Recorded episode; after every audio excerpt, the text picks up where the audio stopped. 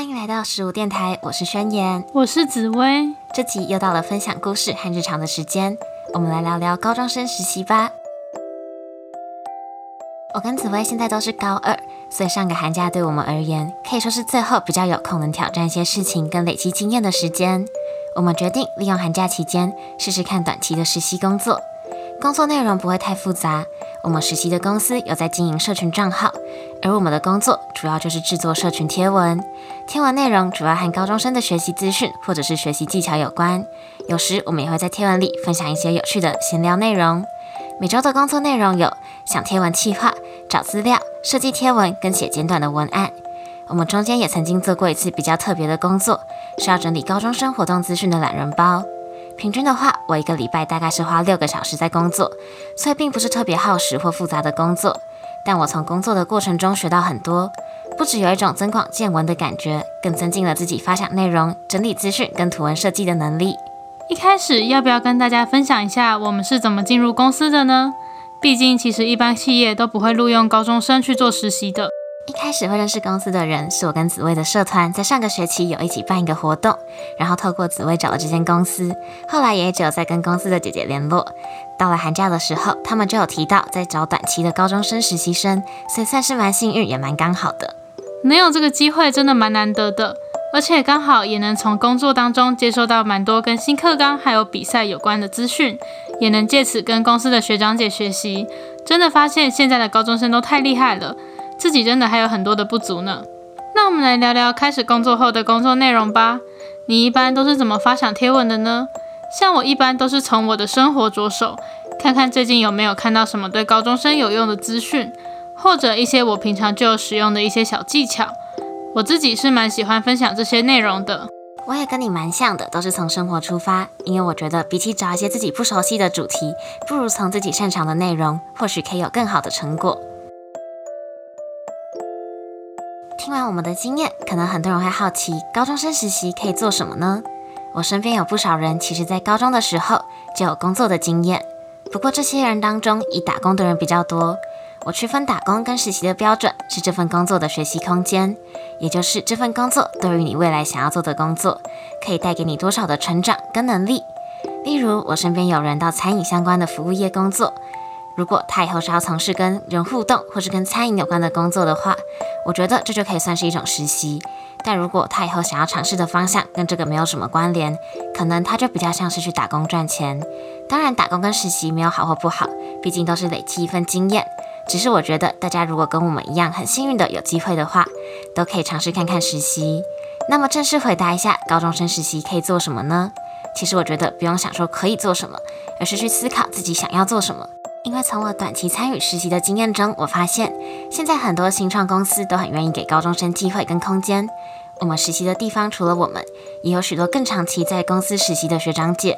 我发现他们可以很直接的对公司提出他们觉得有效的企划，不管是做网页还是举办活动，而只要他们可以自己的能力证明企划可行，公司也愿意放手让他们执行。公司也对我们的工作模式给予很高的弹性空间，像我们平常都不用一定要到公司工作，我们也可以自己选择要去公司还是在家办公，只有有需要开会的时候再去就可以了。我觉得这样对空间上的弹性真的很适合高中生实习。像我跟家里去旅游的时候，就可以在饭店直接处理工作的事，不用担心回去累积了很多工作做不完。有弹性的工作模式对学生来说真的很重要，因为学校的活动往往很难提早预测。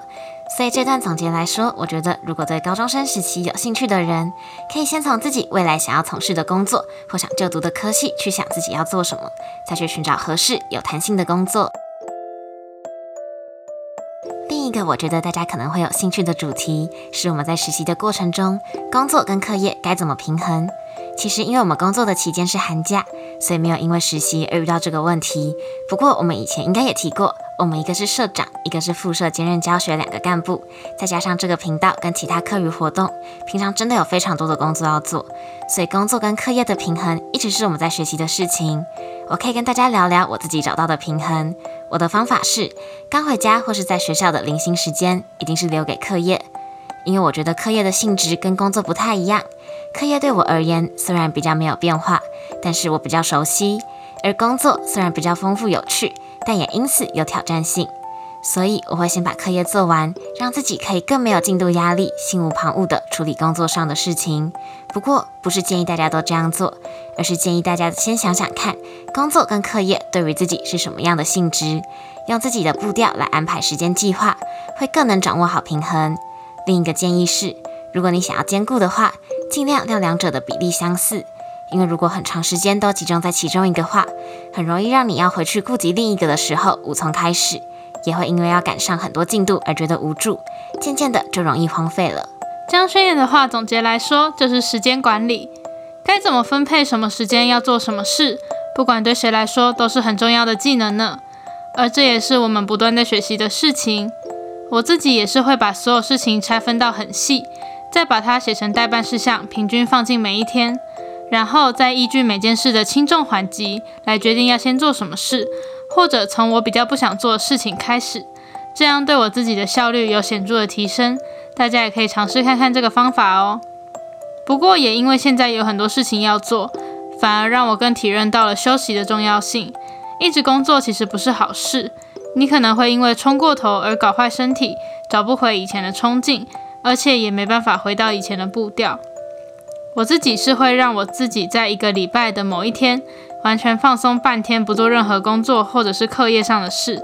不过休息多久、休息的频率，还是依照每个人的习惯以及身体状态而定。那你以前也是这样管理自己的生活的吗？对比之前没工作的时候，现在在管理时间上有什么不一样呢？以前没有实习的时候，我也会自己找其他工作来做，像是社团跟频道。所以其实我管理生活的方式好像一直差不多，也因为这个方式是我自己用了很久，还是一直觉得很实用的，所以才会想要跟大家分享。